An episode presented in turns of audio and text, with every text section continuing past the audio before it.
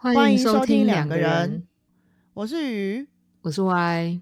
二月征文主题关于初恋的那些大小事，无论是成功的、失败的、悲伤的、酸甜的，都欢迎和我们分享。将你的故事、心得或疑问，透过 email、IG、Apple Podcast 留言给我们知道。我们将有机会在特别节目中回应你哦。喜欢我们的话，记得留言给我们，并给我们五星评价哦。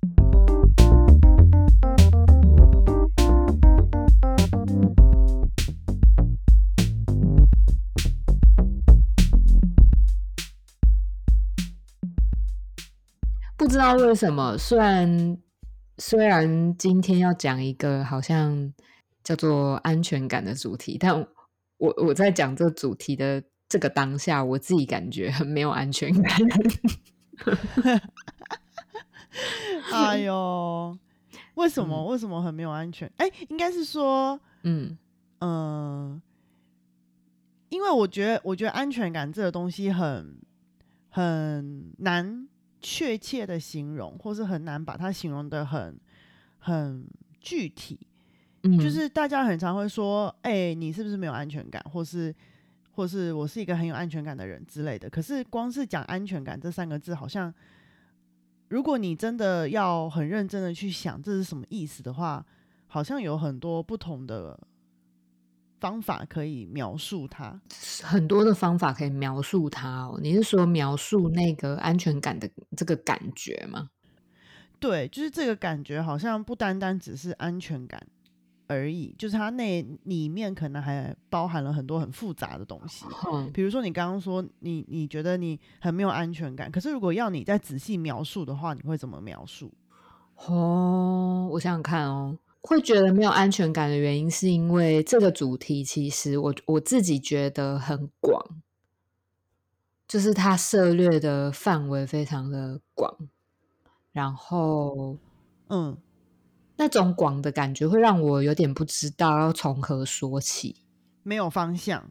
对，虽然说好像坊间其实有超多就是关于安全感的书籍以及文章。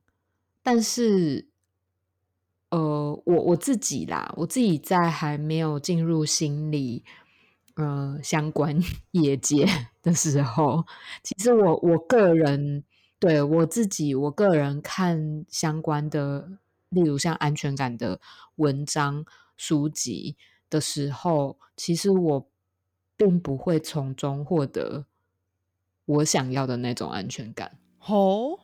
对，所以我会觉得说，好像这个主题，哦，它是一个很困难用文字就清楚的说明，而且并且让传递出去之后呢，让对象就可以直接获得安全感的一个主题。这样，我我自己会这样觉得。也就是说，我们的听众今天听完我们这一集之后。大家，请大家就是不要抱着就是会获得很多安全感的心情听这一集，说不定你听还是一样，还是一样。难怪我们的节目都没有人要听，我们也太诚实了吧？想说浪费我是半个小时，我还是一样没有安全感。应该是说，我们一直都很想要传递这件事情，就是没有一个没有任何东西是有一个确切答案的。但是好像这件事情本身就是一个会让许多人没有安全感的事情，你会不会这样觉得？这就是我很好奇的地方。应该说，我也是这样子的人。什么叫也是这样？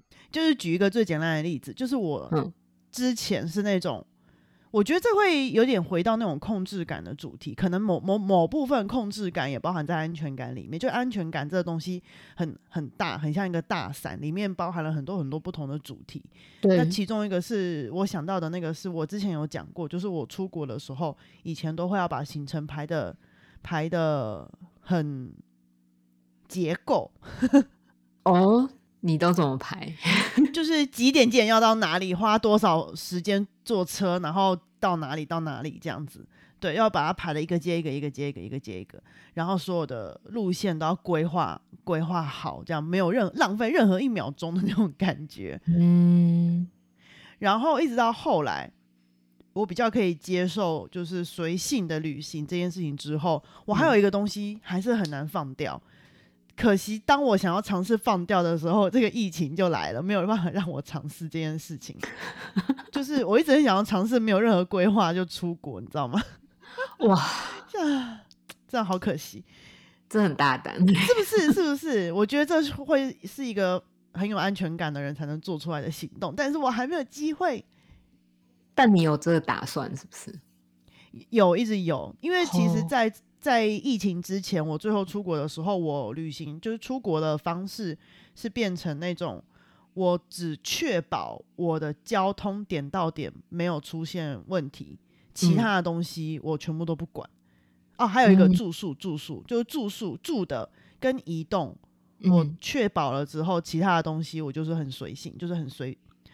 随便看当时的心情，想要去哪就去哪。这里想要待久一点就待久一点，想要放空就放空，嗯，类似这种的。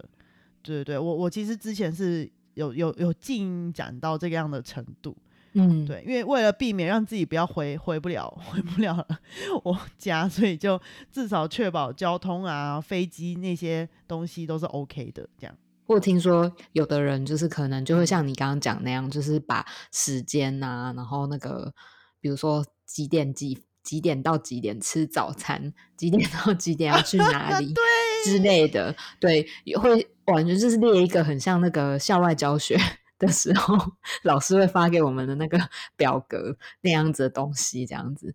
那那我从来没有做过这件事，诶，就是我我我我那个时候，呃，那段时间我就我跟你现在的状态蛮像的，就是我只确定就是点到点。我可以顺利到达那边，然后以及就是吃东呃，比如说呃吃东西，甚至那个时候我也都没有很在意，就是除非有特定好吃的啦，然后住的地方我会确定，就这样而已。哼，然后嗯，以出国来讲的话，我觉得我更我更扯诶，就是 我我出国后来。呈现一个就是非常懒懒散的状态，所以我就是会，我有一个很好的呃旅行的朋友，就是他会他会找好完全找好资料，然后我就是跟着他哦，废物模式超废，可是我我跟你说，因为既然要当个废物，就不可以就是。出嘴，对，就是我非常的顺从，记记，对对对对对对。但好啦，就是这个有点题外话啦。我我刚刚在想说，对啊，就是我好像从来没有对于那个那个时间的部分或者是结构性的东西有过焦虑，诶，甚至我交了一个那个我当废物，就是交了一个很好的旅伴这件事情。嗯，我也是完全就是相信他。欸，我好像在这样子的经验里面还蛮有安全感的。嗯，可是我就在想说，哎，那这中间到底发生了什么事啊？对，所以我就说，安全感这种东西真的很因因人而异，而且会因为不同的关系而好像有不一样的主题出现。嗯，因为我觉得我们刚刚举的那个例子，感觉比较像是自己跟自己，或是自己跟跟控制这个主题之间的关系。然后这个东西好像也会展现在人跟人之间的关系里面。嗯，呃，不管是跟伴侣、父母，或是手足、子女，都会有这个议题，就是。跟控制感有关的安全感，就是可能对于某些人来讲，好像他能够掌控一些事情的时候，会让他感觉到很安定。嗯，就是那种失控的感觉会让他很焦虑。就是你刚刚我讲到焦虑这个词，我觉得焦虑就是不安全的时候会出现的一个很典型的感觉，很典型的感受。嗯，对。但是除了控制这件事情啊，还有没有什么其他的东西会会影响到一个人的安全感？对啊，你刚刚在讲的时候，我也在想，哎，就是我在想说，因为刚刚讲到控制，就好像安全感很快速的跟控制连接在一起，对，好像失控就代表了会让一个人没有安全感，然后有有有办法掌握的话，就好像会比较有安全感。但实际上真的是这样吗？就我我我也在想这件事情，有没有人其实有的时候也蛮享受那种失控的感觉，或者是在掌握之中，他有可能其实是非常没有安全感，所以他不断的想要掌控。对啊，这听起来是不冲突的东西，就是掌控可以让人带来安全感，所以他可能很缺乏安全感，所以他才会需要不停的去掌控。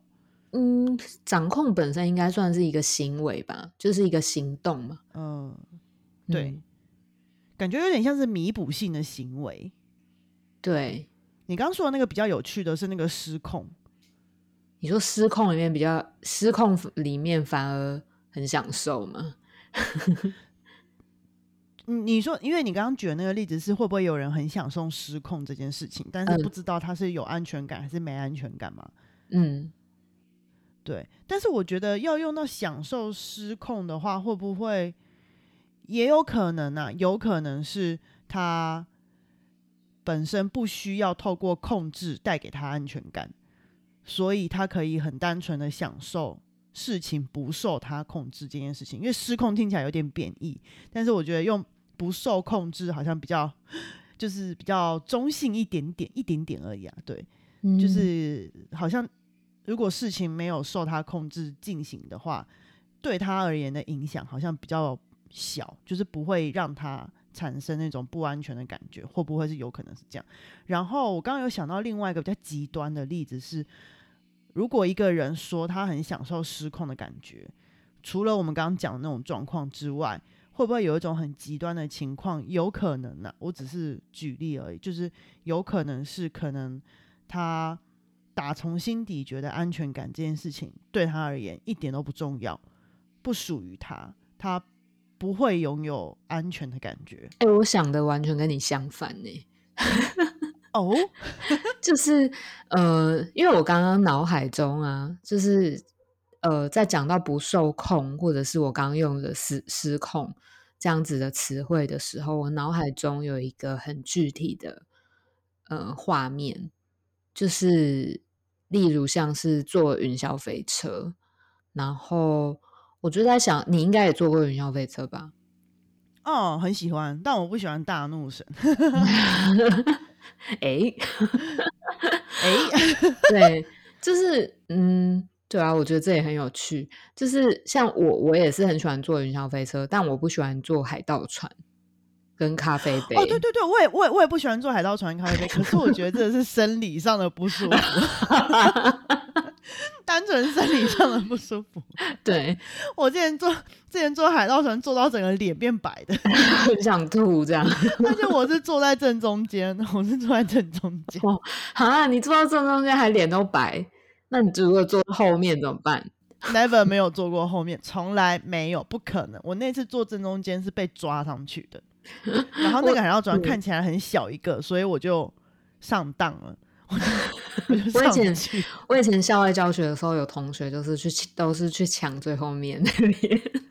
我知道啊，有啊，我也有同学啊，但不是我。好了，反正我刚我刚刚要讲的是，我就在想说，呃，像这种刺激的游戏，还有像那个啊，就是极限运，哎，极限运动嘛，就是啊，对。对，就是那种这种。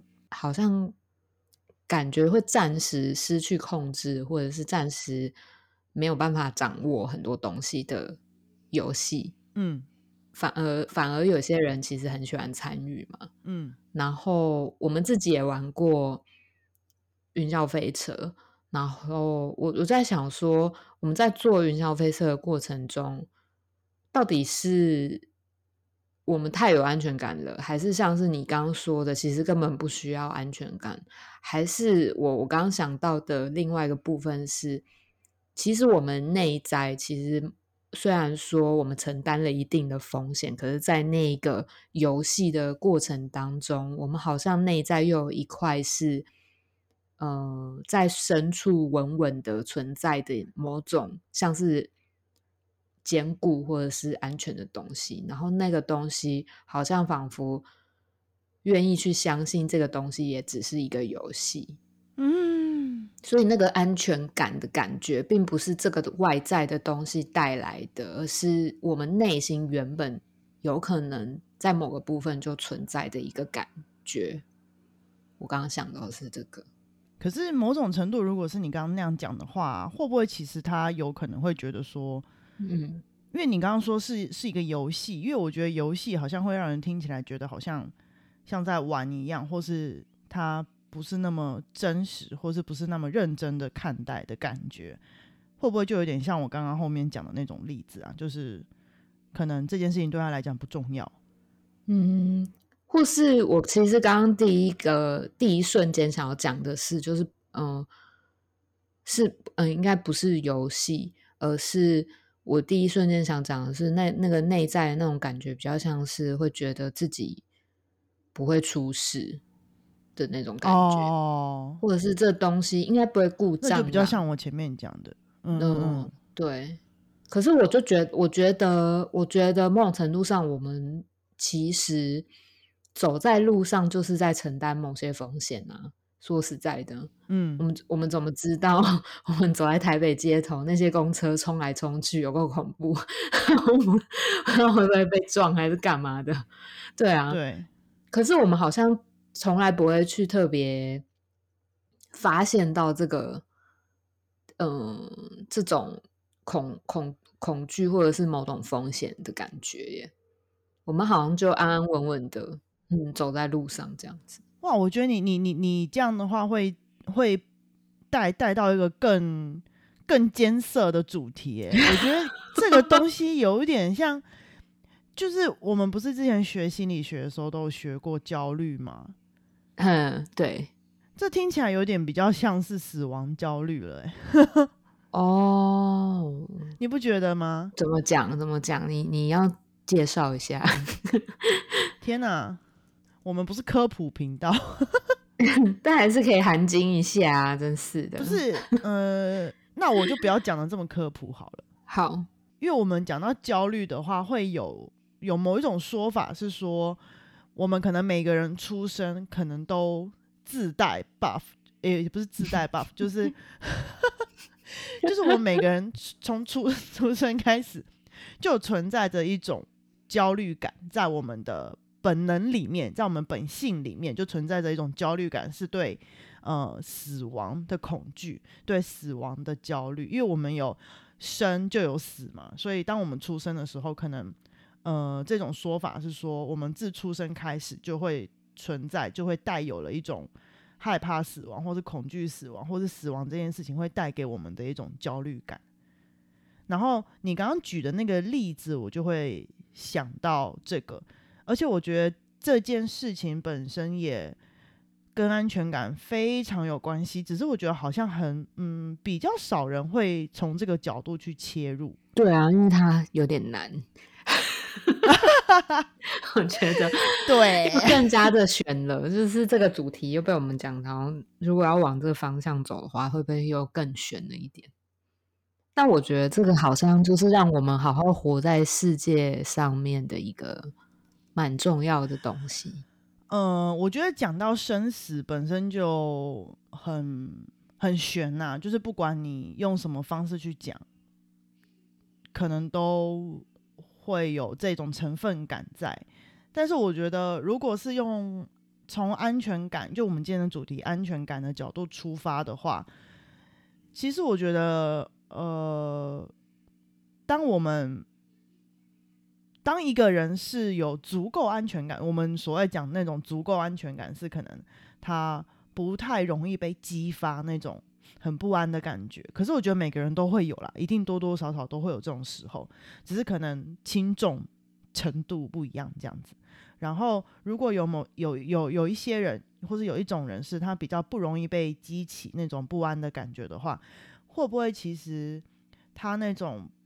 嗯，不安的感觉就比较不容易扩散到像我们刚刚讲的贴贴近那种死亡焦虑的那种类型。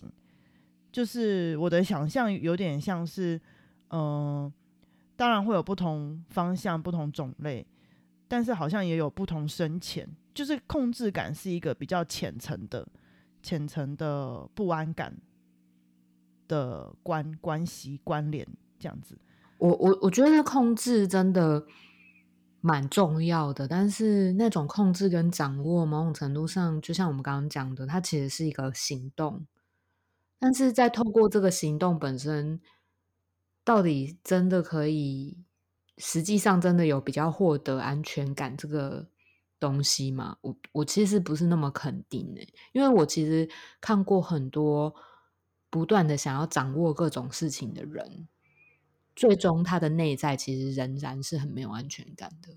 他并没有因为他掌握了很多事，他就满足了。这样，但是，但是，我觉得我们要跟就是，呃，收听我们节目的大家讲说，如果你发现你身边有这种人啊，嘿，千万不要自作聪明的跑去跟他说，你是不是没安全感？你才要掌控这么多事情哦！你是可能会被打哦，真的很蛮欠揍的。我相信我们听众是我，我相信我们听众如果愿还愿意听到 现在的话，应该都是非常 富有同理心的人，而且。基本上应该不会做那种白目的事，对对。对对，就是小小的提醒，因为我我怕就是有的人会想说，哦，对对对对，那个谁谁谁就是讲身边可能会有很多这种人，谁谁谁就是这样子，赶快去跟他讲，这样，嗯，不小心激怒人家这样，对啊，因为我要说的事情是，我其实想要讲的重点是说，通常用这种方式。让自己比较安定的人呐，他可能像你讲的，他内心其实还是很空洞，他还是很不安，但是他必须要这样子，他才能好好的过他的生活，不至于到可能出状况或者出事。对对对对对，还能够好好的过日子这样子。但是，呃，如果这件事情被很太过于轻易，就是太过于，我不知道该怎么形容，哎。潦草不是潦草，随便。哎，有一个比较高级的形容词叫 你刚刚讲的都很奇怪。对，你到底想讲什么？轻，我我只我只想到轻易。可是我刚刚其实想说，好像有一个比较高级的形容词，但没关系。就是如果太轻易的被被破坏，或是被点出来的话，等于就是他这个东西，他这样子持之行之有年的模式。就被拆穿，然后被被被破坏、被打破了。所以，嗯嗯，对，某种程度上，我们虽然知道说他那样子可能没有办法真正的让他获得一个持久性的安全感，但是其实我觉得在他能够应付的范围内，那是他能够做到最有效的方法了。嗯，至少他这样子做，他可以好一点。嗯，所以，我们不是全然的在说，嗯，透过控制来获得安全感是是是是不对的，然后是错误的，或者是或者是好或不好，就是我觉得可以不用这么狭义的去判断这件事情。对啊，而而且我觉得你刚刚就讲到了一个，我觉得我们今天一直在反复思考的一件事情，就是安全感到底是什么。对于这样子的人而言，其实每天可以掌握，然后把很多事情安排的照他的心意安排的妥妥当当，这样子的状态对他来讲就已经是能够达到某种程度上，嗯，在他这么没有安全感的状态下，达到某种程度上的安全感的感觉，这样。嗯，没错，没错。对，可是。他习惯于这样子的行为嘛，然后他也习惯于这样子的生活。那这样子的状态，对某些人，比如说跟他生活在一起的人，或许感受并不是像他感受的如此安全。就是我觉得那种状态，就是还是会依，就是应该说安全感这件事情，还是会依一个人对于嗯他自己的需求。来做，嗯，不一样的解释吧。嗯，我的意思是想讲说，就是一件可能我们看起来好像很没有安全感的事情，可是说不定对于别人来讲是有安全感的事情。嗯，这样，嗯嗯，你刚刚讲的这个啊，我想到一个，我身边有一个很好的例子，也许可以比较简单的来了解这件事情。嗯，就是我我身边有一对嗯情侣，嗯，就是再次呼吁大家，我们节目里面提到的所有例子都有经过杜撰。对，就是每次讲例子都会都会都会捏一把冷汗。好，反正总而言之，就是我身边有看过一对一对情侣，哎，应该是他们已经算是夫妻了啦，就是交往了非常多年，然后也结婚了几年了，这样子，他们之间的关系就有点微妙，他们的关系很好，嗯，但是以旁人的立场来看，会觉得，哎，那个先生怎么这么控制啊？就是很明显的可以感觉到，那个先生在关系里面是比较不安。比较缺乏安全感的那一方，然后他会用各种方式去控制那个太太、那个女生这样子。然后，比如说，比如说最经典的，可能有些父母也会这样子去控制自己的子女、小朋友，就是可能会问他说：“你明天的行程是什么？你几点几点要去哪里？跟谁？有几个人去？几个男生？几个女生？要去干嘛？那个人是谁？我认不认识？然后我不认识的话。”那你是哪里认识的？类似这种，就是会问的巨细靡遗这样子，然后甚至会，比如说那个太太回家要准备回家的时候就要发讯息，然后快要到家的时候就要发讯息这样子。我们那时候都在开玩笑跟他说，你要不要去下载那个 GPS 定位的那个 app，就是你就不用那么累，直接叫你老公看那个就好了，你不用一直一直在那边发讯息，然后有的时候忘记还要被追这样子，然后。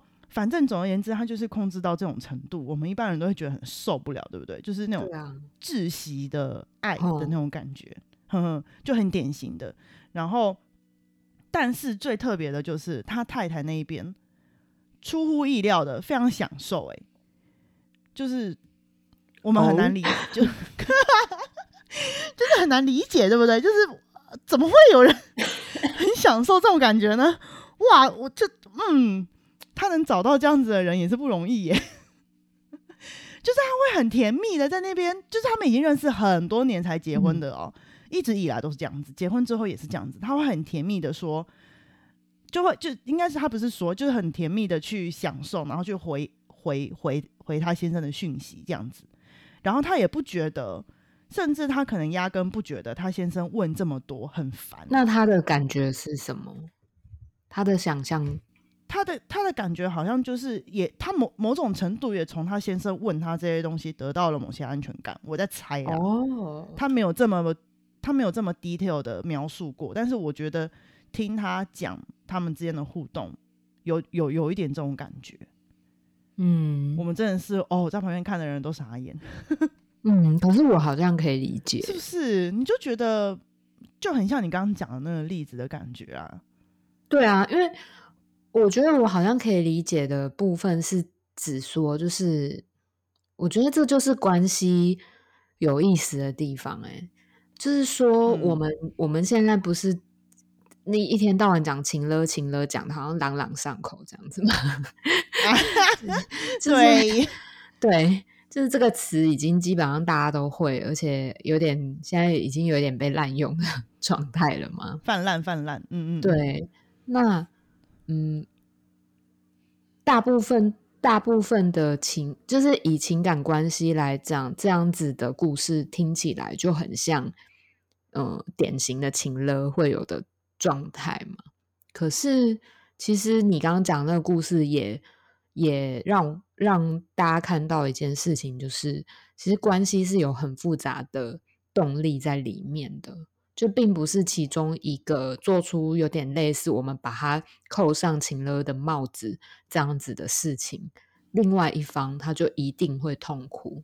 嗯，其实那都还是要回到原本关系的样态去去讨论，或者是去观察，才会知道里面的细节是什么。的确，真的有很多的例子都会是痛苦嘛，所以才会有情勒的 这种这种就是这样子的词汇出现。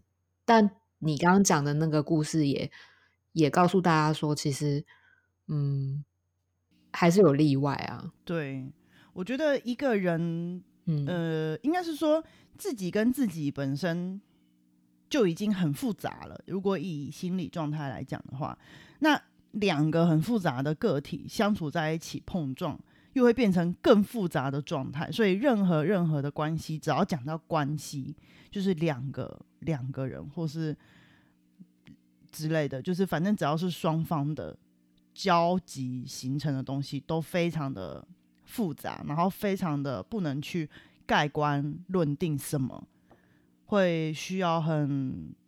克制化的去了解到底双方发生什么事情，对啊，所以其实说不定对于他们而言，他们的内在也有我刚刚讲像坐小飞车一样，就是内在也有某一块的某种很安全的东西在那个地方，但不确定是什么样子，只是好像他们在这样子的关系之中，就互互互相达成了一个。这样子的互动模式，然后彼此也可以接受。哎，也许我们之后也可以来讲讲情了。你明就说创伤，没有没有没有。我是听你刚没有，因为我刚刚听你刚刚讲那个情了，我想说，哎，对，我好像没有很认真的去讲过这个主题。我觉得是这样子啦，就是说，就像你刚刚讲的，关系其实是一件很复杂的事。然后里面有很多很多彼此的角力啊，或者是彼此的某种恐怖平衡啊，或者什么之类的，在里面运作。我们其实我们都不知道，每每一段关系其实都有很复杂的状态。嗯，但是但是其实我们我们很容易有的时候就是一个不小心就会很容易把一件事情简化，就是会觉得说，呃。他这样，他这样就是没有安全感啊！他这样子就是因为没有安全感，所以才控制别人啊，还是在情绪勒索啊，就立马导入 导入恐怖情人的那个那一个结论这样子。但实际上的内涵，我觉得，嗯，我们都需要慢下来去多想想看。就像我们今天就是在讨论安全感这件事情，其实安全感它虽然是一个。哦，在坊间有很多很很具体的文章或者是书籍在讨论的一个主题，但实际上其实它到底是什么，或者是我们我们内心中认定的那个安全感是什么？我觉得每个人的答案或许也都会有所不同。嗯，没错。嗯，好啊，那 我们今天我们就今天就到这里了。对，好。好，我觉得你刚刚讲的 ending 非常棒。好哦，那我们今天节目就到这边喽，大家拜拜，拜拜。